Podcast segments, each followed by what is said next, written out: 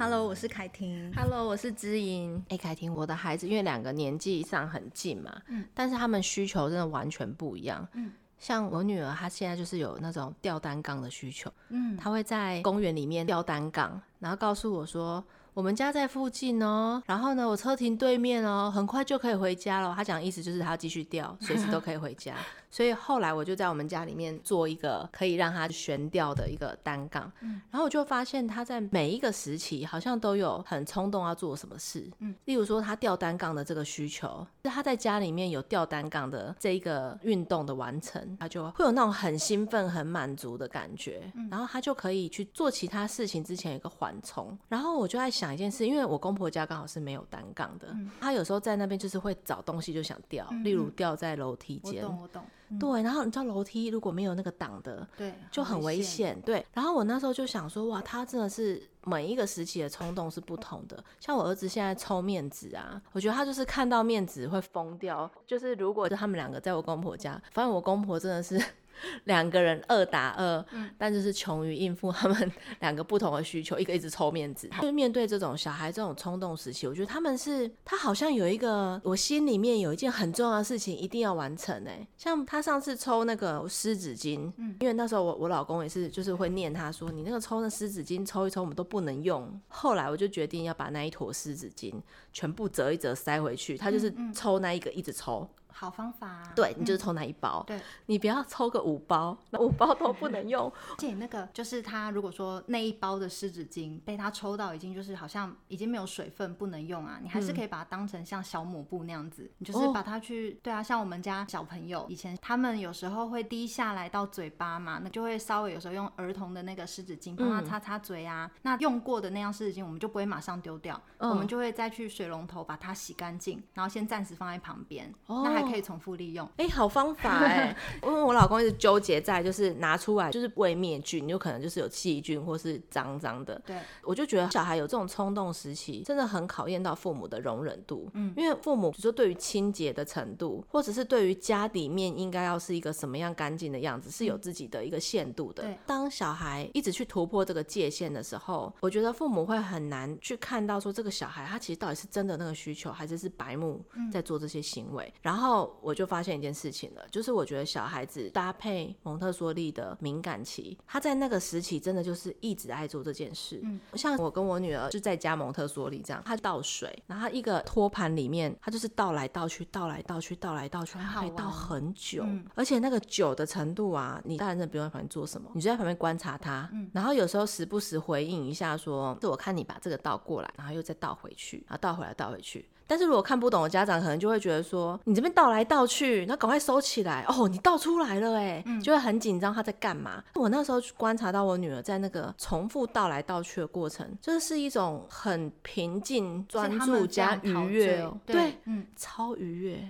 嗯，他觉得我可以这样倒，嗯，我的手腕可以这样弯，可以那样弯，可以倒。然后后来我就给他倒一些绿豆，或是倒莲子。嗯嗯，或是在夹那个意大利面啊，因为意大利面不是还没煮的时候是硬硬的，嗯，对，我就让他这样夹，训练他的小肌肉。然后我发现他在做这些事情的时候，他自己会去选他今天想干嘛，然后他就去做。某种程度上，因为他在操作这些动作，他会觉得，哎，我有能力可以控制，我想这样子倒，我想那样子倒，然后我可以夹得起来意大利面。对于他身体的掌控权，还有那个掌控的熟悉度跟熟练度，对他来说也是一个很大的信心来源吧。嗯，就我觉得真的是不需要去阻止他或是阻断他，但我觉得父母父母的限度，嗯，就例如说。说你要在哪里做嗯的这件事情，嗯、你不能到处就是水喷的到处都是啊，哦、可能那所以我觉得在这样子的一个环境中，嗯，就是他很可以专注在那一个当下的时候，跟他同在一起看着他做这些的练习，他自己给自己的练习，我觉得我也好愉悦哦，嗯。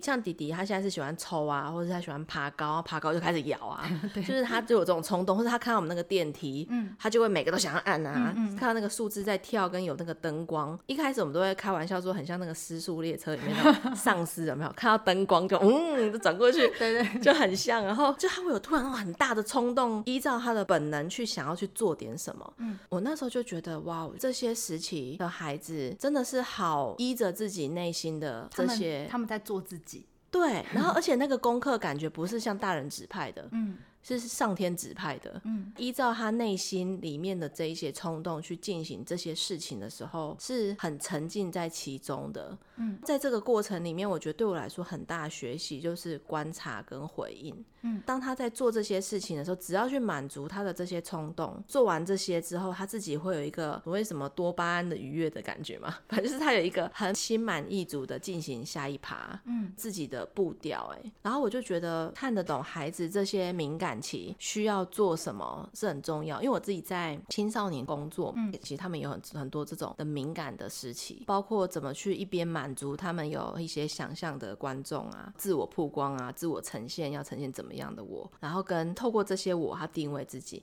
像我之前有个学生，他就在讲说，他之前很喜欢重击，嗯，重击，重击。然后因为都是外面哥哥姐姐有那种重击，而外面在就是在外面混的老大可能会有重击。对，我就跟他说，你戴全罩式安全帽，真的没有认得你。你在那边照相，好像但他们会觉得很帅气，他觉得超帅，全副武装，没错，嗯、而且是整个是包的好好。嗯、那时候我觉得他阿公做了一件超赞的事情。嗯，什么事？他阿公，因为他知道很喜欢重机，嗯、他说：“既然你要去外面找哥哥姐姐拿重机，那阿公带你去看重机。嗯”然后他就带他去车队，嗯，跟各个不同的重机，他阿公还帮他换不同安全帽哦，嗯、就是跟不同的阿伯，嗯，对，现在很多阿伯或阿公级的都在骑重机啊，他就带他去他们的 group，嗯，然后呢，就是换不同的安全帽加装备，对，加重机，然后帮他不同拍照，嗯，然后不同拍照你不能同一时间发。因为同一时间就是大家只是一个爆点就没了，对。然后他阿公就教他说，你要不同时期慢慢发，嗯，好像你每一个时期换，就是很像换车的概念。可能比方说，呃，半年 po 一张，或者是几个月 po 一张的意思吗？对对对，他们那也不到半年，嗯、但是如果一个月 po 一张，感觉你好像很厉害，哦、是，就像你突然之间跟什么那个跟某车队对某车队是那个，他好像你家有很多种车，一直换车，嗯、了解。然后他们青少年就很爱这种，嗯，然后我觉得他的那个冲动就是他想要一时。之间被满足，嗯，然后我觉得小小孩的那种冲动是，他很需要知道，比如说他现在的阶段就是他很需要确定东西摆在哪里，嗯，我的鞋子摆在这里，我的衣服在哪里，然后他就会跟我介绍说，我的鞋子放在这里哦，我的浴巾放在哪里哦，他就会去把东西定位。嗯，我觉得他就是有一个很大的冲动在于归位。那个是不是人家常说的一个什么秩序感啊，或者是，嗯，因为我觉得这个给孩子一种很有秩序的感觉。或者是比方说日常我们给他很规律的作息，当然不是说按表操课，就是说哦，你八点要做什么，九点要做什么，不是这样子，不是这样子的按表操课，是说我可能知道我大概本身就有一个预期，我早上起床，呃，妈妈会在家里陪我一起吃早餐，那我大概吃完早餐的时候，我会自己玩一下，玩完一下的时候，妈妈会陪我看书，然后看完书我们会去公园走一走。然后回家我们就洗澡，洗完澡我们就吃饭，吃完饭妈妈再念故事给我们听，然后做睡前的惯例，然后晚上大概九点就是上床睡觉的时间，这就是一个让孩子有一个规律的生活作息，嗯、然后他们就会有安全感，他们知道说他们这一整天就是依循这样子的步调在做，嗯、那所以你刚刚提到那个感觉是某种程度有一个秩序感，孩子就会很有在这个家他是觉得他很有安全感，也可以掌握的，而且可以预期等一下要干嘛，嗯。嗯。嗯，然后我觉得在那个预期里面，他的选择就会是依照他自己内在冲动去选择。例如，他等一下想要吊单杠，嗯，然后等一下想要画画，就是他就会在这一个我的自由时间里面选择我想要的工作，嗯。然后我觉得这个对他来说蛮重要的，因为他在这之中，他获得自己的一个自由的时光，是他知道妈妈会在旁边，然后他自己会去选择。这个好像对孩子来说，如果依照蒙特梭利的概念啊，我们自己。在实践的话，因为小孩子的视觉是最晚发展完成的嘛，嗯、所以他对于很小的东西，他其实都会去观察。就像我们去公园，很多时候他就会自己这边观察一些小动物，嗯嗯，然后他还会说那边有毛毛虫哦，不可以压过去哦，有马路哦，是那个马路，欸、不是那个斑马线那个马路哦。你女儿知道马路，他们他们知道马路，蜈蚣比较少见，但是有时候我们真的会看到蜈蚣，他们就知道说哦。马路跟蜈蚣的差别在哪边？蜈蚣很多只脚，马路也很多只脚。马路，但是好像是马路，它是身体的两侧都会有两只脚，就它等于说是双双脚这样子。那可是蜈蚣的话是身体的一个身体，它左右两侧只有单只脚啊。原来是这样啊，好像是这样子分。我记得我那时候，因为我们知道马路这个东西也是从书上面知道的，然后我们那时候就有稍微看了一下，哎，到底马路跟蜈蚣有什么差别？还有好像就是蜈蚣好像不知道哪个部位比较尖还是。怎么样，所以用肉眼可以看得出来。我我分不出来啦，但是我的我的公公啊婆婆他们分得出来，还有我先生也分得出来。好厉害哦！对，但是比较常在公园看到，像我们家的那个楼下，嗯，就常常会在草丛旁边或者是那个石阶上面，就会看到有马路在走，就是在那边蠕动嘛。然后孩子看到他们就会很新奇，就会说：“妈妈是马路哦，我刚刚看到马路，我有跨过去，我没有踩到它哦。”就是就是小孩子很喜欢观察这种东西，对对对，嗯，好有趣哦。对我们是以前我们大学校区超多马路的，嗯，就是你随便都踩得到，嗯，你去寝室也踩得到，天哪，就会听到咔，然后就是马路剩下一半，但是蜈蚣他们说好像有毒还是什么？蜈蚣有毒啊，就是比较刺那个那个，对对对对。然后然后反正他们很喜欢那种小的事情事物，哎，就是就会去观察说这个叶子跟那个叶子颜色不一样，然后这个花跟那个花或是什么动物在跑，嗯，然后他就会去维护说，妈咪不要去踩到那个蚂蚁哦，很难不踩到，就是 太多了。我就觉得他们对于那种细小的事情，真的会好仔细的去观察哦。他的这一个时期，就是让他尽情的观察吧。嗯，因为他长大要他去观察什么树叶，我们以前不都做小学做很多什么针叶跟什么平常阔叶什么的叶不同，都觉得哇，他作业好多。对，但是他们这个时期就是超可以，他们是真的出于好奇心去观察那个东西。嗯，而且。嗯他们观察的很仔细，然后报备给你听的时候，我觉得真的就是不要阻止他们说啊，那都是树叶。你记不记得我们上一集有讲到说，嗯，陪孩子出去玩嘛，带孩子出去走路，你看到什么就说什么。然后我不是有提到树树叶的不同的例子吗？嗯，我的孩子他真的就是，我觉得大人在沉浸观察这件事情，好像真的做的比孩子还要差。像我带着我孩子出去的时候，他真的就是，我们比方说，哎，我们看到这棵树叫做榉木，好，或者是另。另外一棵树叫做樟树，好了，什么什么之类的。因为有些树上面它会贴，对，会贴它的名字。那我就跟孩子讲，然后呢，大概我就这样讲过，讲过，跟他看一下，哎，树叶大小有什么不同啊，等等的。但是我没有注意到一件事情。后来孩子跟我说：“妈妈，刚刚那棵树的树皮呀，颜色比较淡。”然后这棵树树皮比较深，或者是说那个树皮的纹路它有圈圈，然后这边的树皮纹路比较多，就是像那个裂缝啊，或是皱褶。Wow. 我就说你太厉害了，我都没有观察到哎，你怎么可以看得那么仔细？我就觉得他们的观察力真的很惊人。嗯，对，我觉得常常是孩子在教我们看到一些事情，像他告诉我的时候，我就会觉得哇塞，惊奇哦。如果说那棵树还不远，我就会跟他说，你再带我，我们再去看一次，就是再重新确认一次那个。的东西，那棵树的纹路，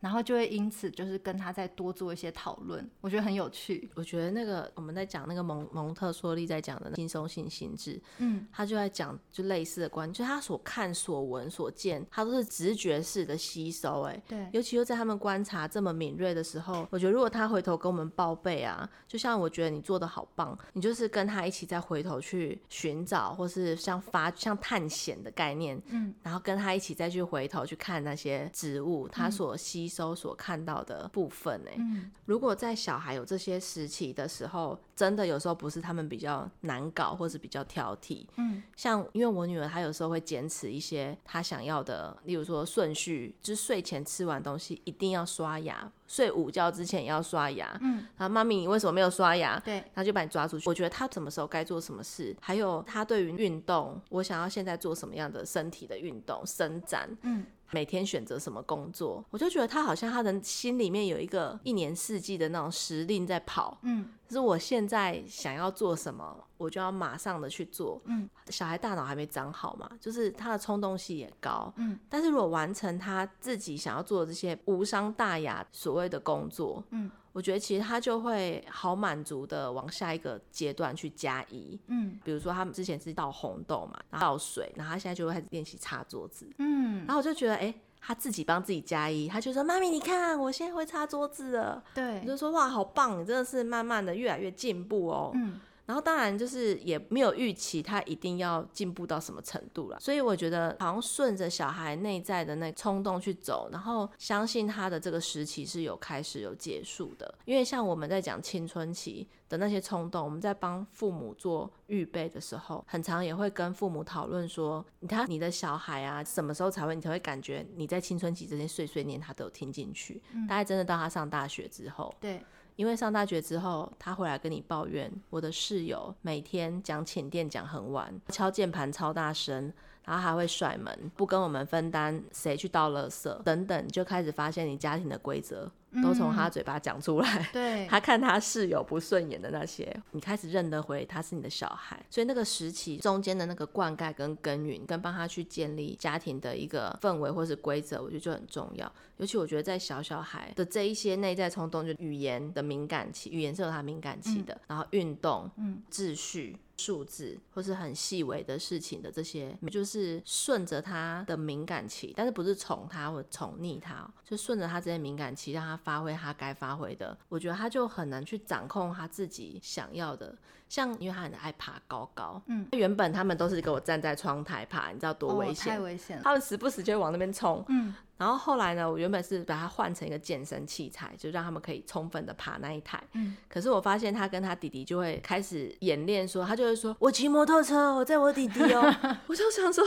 你骑摩托车，你载弟弟，想象力太丰富。所以后来我们又把那台换掉，你知道这是为了小孩，对，就是满足他就是爬高高的这种欲望。然后后来我们就用奶粉换换的溜滑梯，嗯，他就是又有爬又有溜，那个爬溜的那个过程，他就稍微能够满足他那个攀爬的需求。你刚刚有讲到一个重点，就是说，呃，我们不要在孩子在这个敏感期的时候觉得他很难搞。嗯、呃，我最近看完一本书嘛，嗯，然后书上他刚好有讲到这个，就是说，有时候我们会觉得小孩。即便是可能是六七岁的孩子，有时候你会觉得说，我们会搞不懂他在哭闹什么，然后我们就会把这当做是一个不良的行为嘛。嗯，父母会觉得很头痛，然后觉得他很难搞。举个例子来说，呃，书上的例子，他是说，呃，有一对夫妻带他的小孩去游泳，他们是坐电梯上来到泳池。嗯。然后游完泳呢，呃，是想要走楼梯下去，可是这个时候孩子就疯了，就开始大叫。它上面的例子好像是五岁左右，嗯、夫妻就觉得说，哦，别闹了，游完泳已经很累了，你到底现在在闹什么？走个楼梯而已。然后呢，他们就开始安抚那个孩子，但是安抚不了，他们就只好。赶快把他抱着，就是走下楼梯，离开那个泳池。嗯、后来那个呃书里面这个例子的妈妈，她就说，她回想了一下，因为五岁其实是可以表达的年纪。嗯，她回想了一下，不知道为什么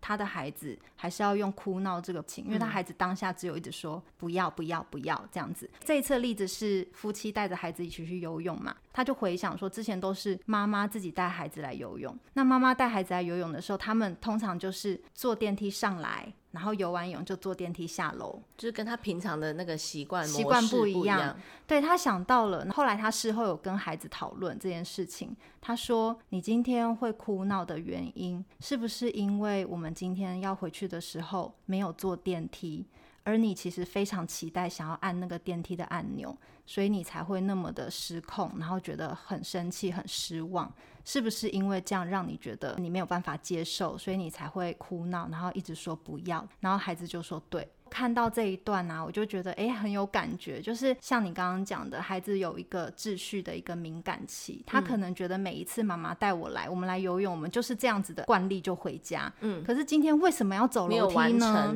对，但是对大人而言，这个是我们好像可以做的弹性嘛。对，大人会觉得说啊，就上。坐电梯走楼梯有什么不一样的？有什么有什么不方便，或者是有什么问题？但是对孩子而言，他们可能会对这样子的部分觉得有一点，就是像你刚刚讲的，他没有完成一件事情，或者是这是他很期待的事，但是却没有办法做。孩子他不是说故意要用哭闹的方式来解决，只是因为孩子真的没有我们那么成熟，他可能当下讲不出所有的这些话语，所以他第一个反应就是我不喜欢，我不高兴，所以我只好哭。然后我只能说不要。那他们不是故意要找我们麻烦，只是他们很真实的在做他们这个年纪的自己会做的一些举动。你这样讲很有感觉，嗯，就是我觉得父母帮小孩讲出来也是很重要，就是去发现跟平常有什么不一样，嗯，因为我记得有一次就是我女儿她就是我们带她回公婆家，然后那一次因为她在睡觉，嗯，因为我们要下车了嘛，就要把她抱下来，然后当要抱她下来，就先跟她预告说啊，我们已经到爷爷奶奶家啦，我们要下来。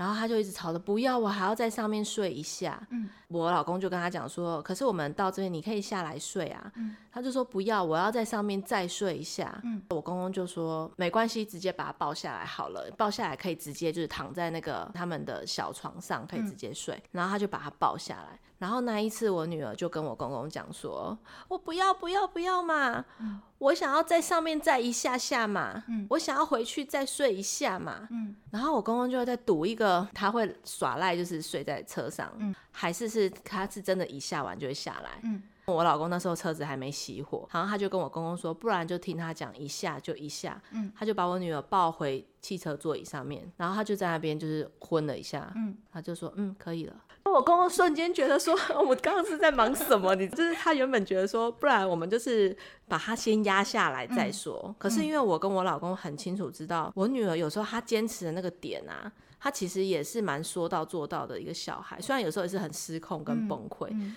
但是他既然有办法表达，就那一下，嗯，那我们相信他那一下。然后我觉得，你知道吗？我觉得这其实是平常累积的。就是平常他有一些他的坚持的时候，我就会问他说：“所以你刚刚会推弟弟，是因为你很害怕你的车子被弟弟抢走，是吗？”嗯。可是弟弟他真的抢不走你的车子啊，因为你的力气也比他大，加上你坐在车子上，所以你的担心是会有的。你希望我怎么帮你？类似这种对话，嗯、他就会稍微帮自己知道他比较想要的是他骑，但弟弟离他远一点，不然他有压力之类的。就我觉得平常如果父母敏觉到小孩有什么。需求或者是跟他平常习惯不一样，真的可以直接跟小孩讲。哎，嗯，你看他两岁，他后来说我就是想要在上面待一下，嗯，真的就是待一下之后，心满意足的下来，而且就是真的不要觉得他们是在故意闹我们，或者是故意找我们麻烦。对，但很常会不小心觉得他在找麻烦，就 是要下车你在干嘛？对，但是就是呃，我们可能心里会觉得说，哦，又来了，你又到底现在又要撸什么，找什么麻烦？嗯，可是真的就是我们要站在他的立场去想说，像我刚刚有。提到说，也是那本书上面写，他们真的只是在做自己，嗯，因为他们真的还太小了，他们只是很真实的呈现自己现在要的需求表达出来，跟那预期不同的时候，就很容易崩溃。对，那我们大人可以协助他的，就是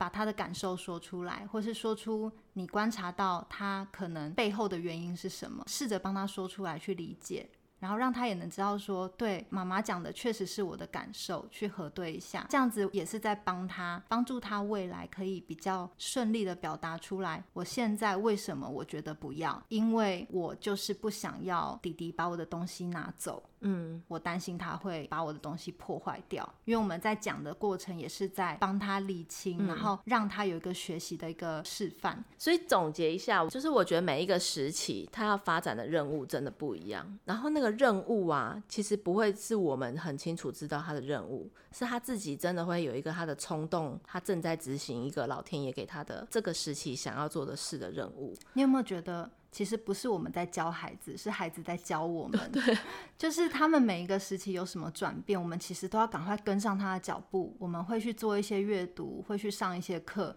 或者就是不停的观察他，去做很多的尝试。我们是在跟着孩子不同的阶段，也是在学习。嗯，然后他在教我们说，我们现在应该看到什么，他来显示给我们看，这样子。对对对。而且有些小孩他是之后才去做感统的训练，有一些是他在那个时期，其实他真的没有被满足。例如不准爬高，不准爬高，一直在原地，或者是围栏围起来，嗯，他真的没有机会去做这些身体运动的一些发展的时候，那个时期过了。嗯哎，他就是不太协调，嗯，或者是例如他可能手眼不协调，或者是他身体光跳绳的动作，他跳跳不过那个坎，因为他的眼睛跟他的身体动作搭不上，嗯，搭上那个绳子要离地，脚要离地，绳子跨不过去，其实那些都是他没有去做一个协调嘛。那这些时期正是小孩正在自己在帮他自己需要去发展这个，那给他合适的发展，不一定是教具，就是生活的用品，其实就蛮能够满足他的这些发展。那何尝不去做？当他这个阶段。段完成了，它就自然就会进到下一个阶段。嗯，